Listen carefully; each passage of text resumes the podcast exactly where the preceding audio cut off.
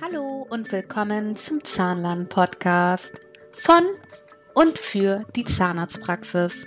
Es geht um Praxismanagement, Hygiene, zahnärztliche Abrechnung und meine Meinung dazu. Also viel Spaß damit!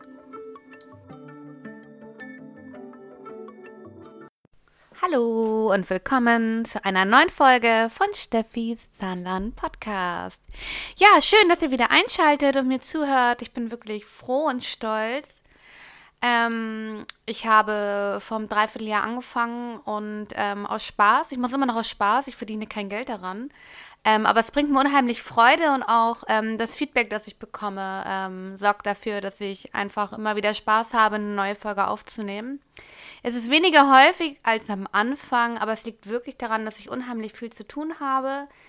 Ähm, das MDR ähm, tritt ja im Mai in Kraft. Ob das jetzt wirklich in Kraft tritt, ist noch nicht klar. Ob es wieder ein Jahr verlängert wird, ist auch nicht klar. Aber es wurde für ein Jahr verlängert, was natürlich heißt, dass man das ein bisschen aufgeschoben hat. Ich habe aber zwei Praxen mit Eigenlabor, eine Praxis mit Zerek, die ich betreue. Und da muss halt bei allen drei Praxen das stehen das MDR, zumindest die Chargenrückverfolgbarkeit in allen dreien.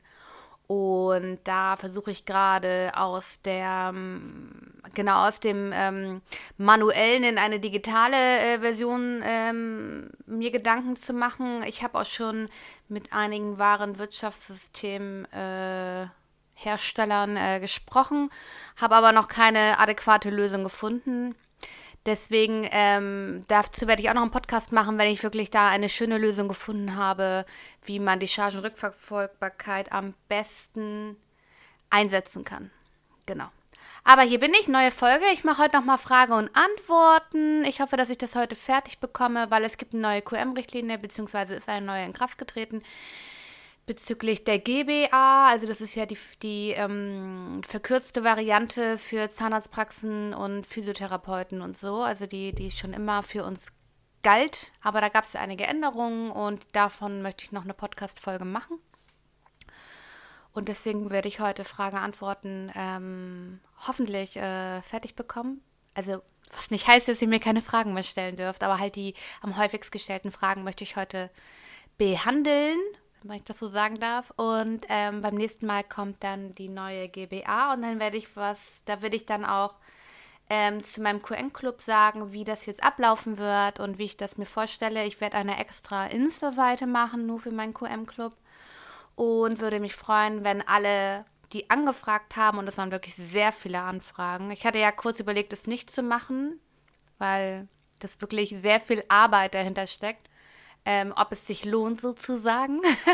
Aber ich habe so viele Anfragen bekommen, dass die Nachfrage wirklich so groß ist, dass ich sage, okay, dann, dann werde ich es machen. Anders als ursprünglich gedacht.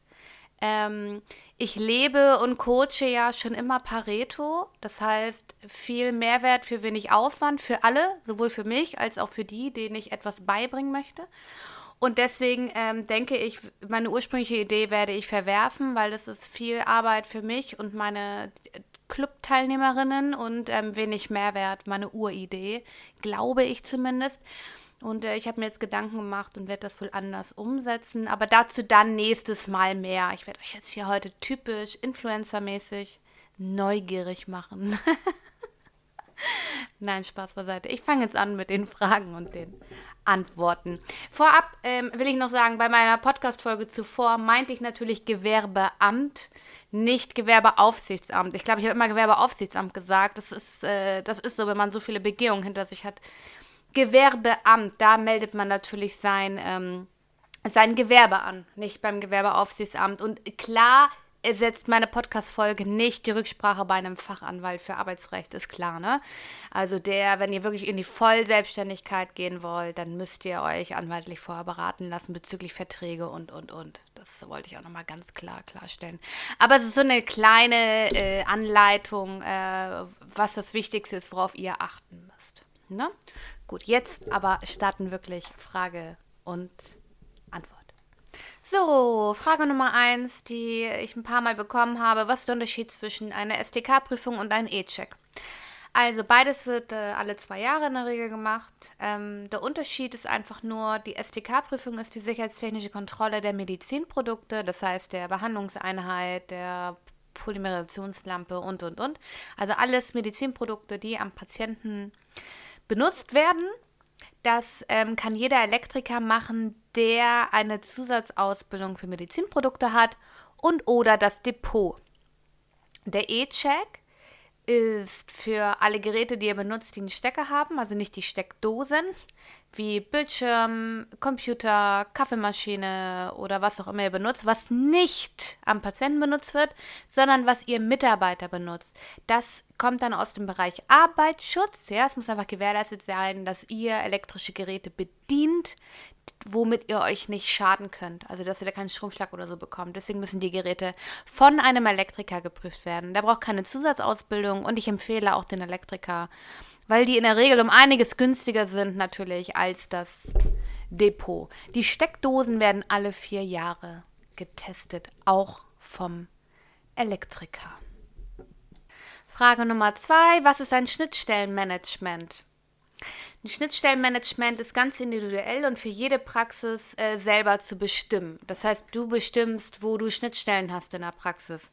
Die einfachste Vergleich ist äh, Zahnarzt-Fremdlabor. Das ist eine Schnittstelle, ja?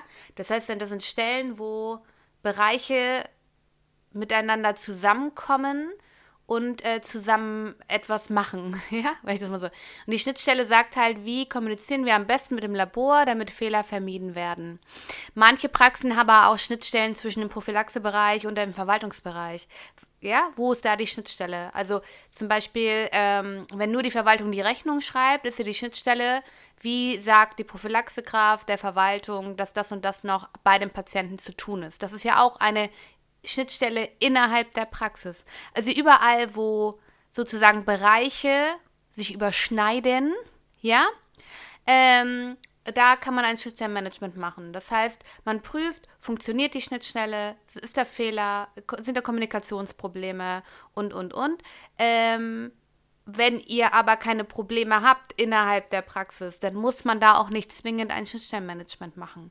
Aber wenn ihr zum Beispiel mit eurem Depot immer Probleme habt, ja, dass die Bestellungen nicht richtig ankommen oder dass dies und das nicht funktioniert oder auch mit dem Labor Kommunikationsprobleme sind, dann ist ein Schnittstellenmanagement absolut sinnvoll, dass man wirklich regelmäßig guckt, was läuft gut, was läuft schlecht, wo können wir in die Kommunikation miteinander gehen, um die Prozesse zu vereinfachen und Probleme zu vermeiden.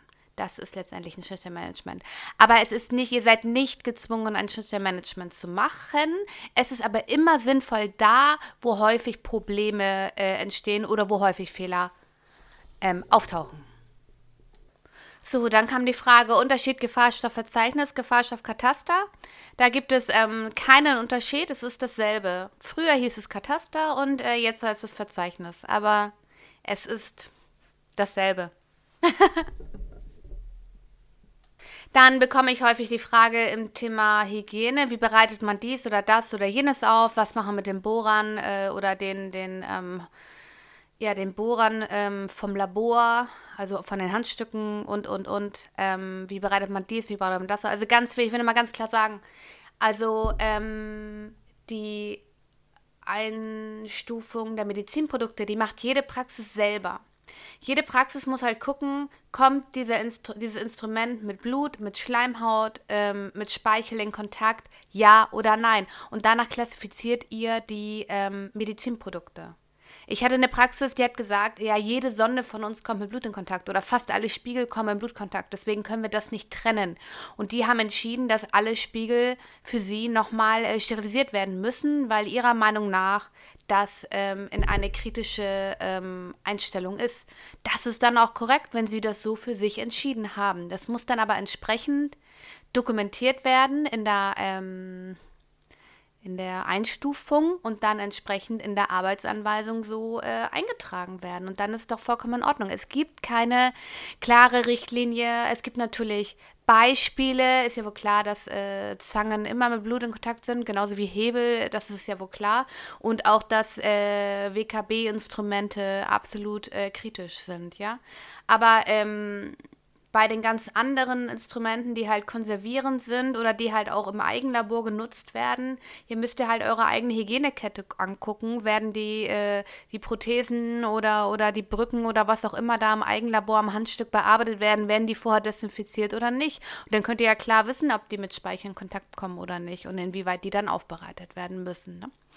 Und ich werde auch häufiger gefragt, ähm, also bitte, ich will jetzt nochmal betonen, bevor eure Instrumente in den Thermo kommen, müssen die unter einem Waschbecken vorgereinigt werden. Die dürfen nicht mit Blut, mit Dreck, mit Zementresten und, und, und in den RDG oder Thermodesinfektor, wie immer ihr das nennen wollt. Der RDG und der Thermodesinfektor ist nicht mit einer Geschirrspülmaschine gleichzusetzen. Er hat keine Reinigungsfunktion. Sicherlich durch das Wasser und so da drin reinigt er schon ein bisschen, aber es ist nicht die Hauptaufgabe dieses Gerätes, auch wenn es wie eine Geschirrspülmaschine aussieht. Der RDG hat nur eine Funktion und zwar die Instrumente zu desinfizieren. Dampf desinfizieren. Oder ich weiß gar nicht, ob es Dampf ist, nee, chemisch. Eine chemische Desinfektion. Entschuldigung.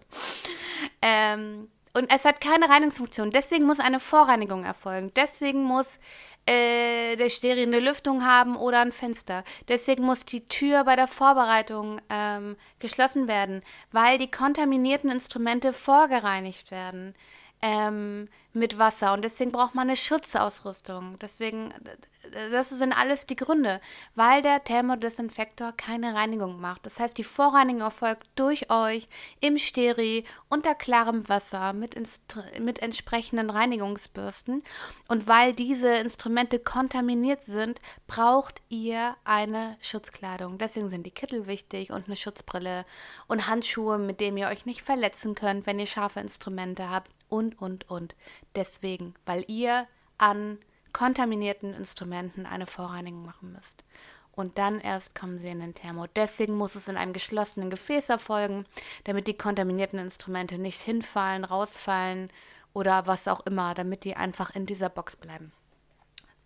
Also das wollte ich nochmal ganz klar. Und wie ihr was aufbereitet, da müsst ihr euch leider selber Gedanken machen. Es gibt diverse vorgedruckte ähm, Klassifizierungen von allen Kammern, die man natürlich als Beispiel nehmen kann. Aber jede Praxis ist da wirklich individuell in ihrer Arbeit. Und bei manchen ähm, wird halt anders gearbeitet, so dass man sicherlich Instrumente da anders klassifiziert, als der Beispiel das gibt. Da müsst ihr euch wirklich intensivst äh, Gedanken zu machen, wie ihr das bei euch macht. Und dann stuft ihr sie ein und dann ist alles tutti. Man muss das dann einmal durchsprechen oder schulen oder wie auch immer. Und dann ähm, habt ihr die Aufbereitung fertig. So, jetzt habe ich doch noch nicht alle Fragen beantwortet und die Folge ist schon fast vorbei. Eine Frage will ich noch beantworten. Und zwar, was alles im QM-Ordner Hygiene muss, außer die Arbeitsanweisung. Also, ich sage euch mal ganz klar, was in allen meinen QM-Ordnern Hygiene ist, die ich erstelle. In meinen QM-Ordner Hygiene, ich hoffe, ich kriege das jetzt aus dem Kopf hin, ist immer drin natürlich die Arbeitsanweisung der Aufbereitung. Dann ist da drin die Aufbereitungsanleitung für die Händedesinfektionsmittelspender. Dann ist da drin ähm, die Arbeitsanweisung, wie mit dem täglichen Wasser. Ne? Habe ich jetzt eine Aufbereitungsanlage fürs Wasser? Habe ich ein Bottlesystem? Ähm, habe ich, ähm, mache ich frei, dass das blaue Zeugs rein, das Name mir gerade nicht einfällt. Also was habe ich in meinem Behandlungszimmer für Wasser?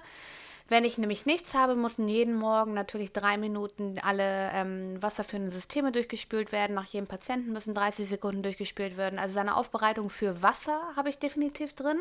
Dann habe ich die jährlichen Ergebnisse des Wassertests im Hygieneordner drin. Dann eine Aufbereitungsanleitung für die Wäsche dann habe ich drin auf jeden Fall die RKI-Richtlinie. Dann habe ich auf jeden Fall drin die, ähm, den Hygieneplan. Und dann habe ich auf jeden Fall drin den Hygieneleitfaden. Ich glaube, das war's. Wenn ich was vergessen habe, werde ich das bei meinem nächsten Podcast nochmal anführen. Aber das sind so die wichtigsten Dinge, die ich im Hygieneordner habe, damit ich alles. Ähm und natürlich die, äh, wer ist äh, freigabeberechtigt. Der Zettel ist da natürlich auch drin. Ähm, noch irgendwas? Nee. Das sind so die wichtigsten Sachen auf jeden Fall, die da rein müssen. Also alles, was man halt für den Bereich Hygiene braucht und den man äh, griffbereit haben muss. Ne? Vielleicht noch spezielle Arbeitsanweisungen für spezielle Geräte. Wie gesagt, wenn man eine spezielle Wasseraufbereitungsanlage hat oder ein Bottlesystem oder Blue Safety oder was es da alles gibt, ähm, dann natürlich entsprechende Aufbereitungsanleitung dafür, ganz klar. Ne? Also alles so, was so special ist, natürlich ähm, kommt da auch rein. Also alles, was mit Hygiene, Aufbereitung. Ja, genau, die äh, Medizinprodukte-Klassifizierung, die ist natürlich auch da drin in dem Ordner. Und ähm, das ist, glaube ich, das Wichtigste. Genau. Okay. Ja, das war schon wieder. So schnell sind 15 Minuten um. Ich äh, wünsche euch einen schönen Februar. Mal gucken, ähm, wie lange wir noch zu Hause sitzen dürfen. Und ähm, ich bin gespannt, wie sich das alles entwickelt. Und ähm, wünsche euch eine schöne Zeit und einen schönen Tag und eine schöne Woche und was auch immer. Liebste Grüße und äh, bis zum nächsten Mal und danke, danke fürs Zuhören.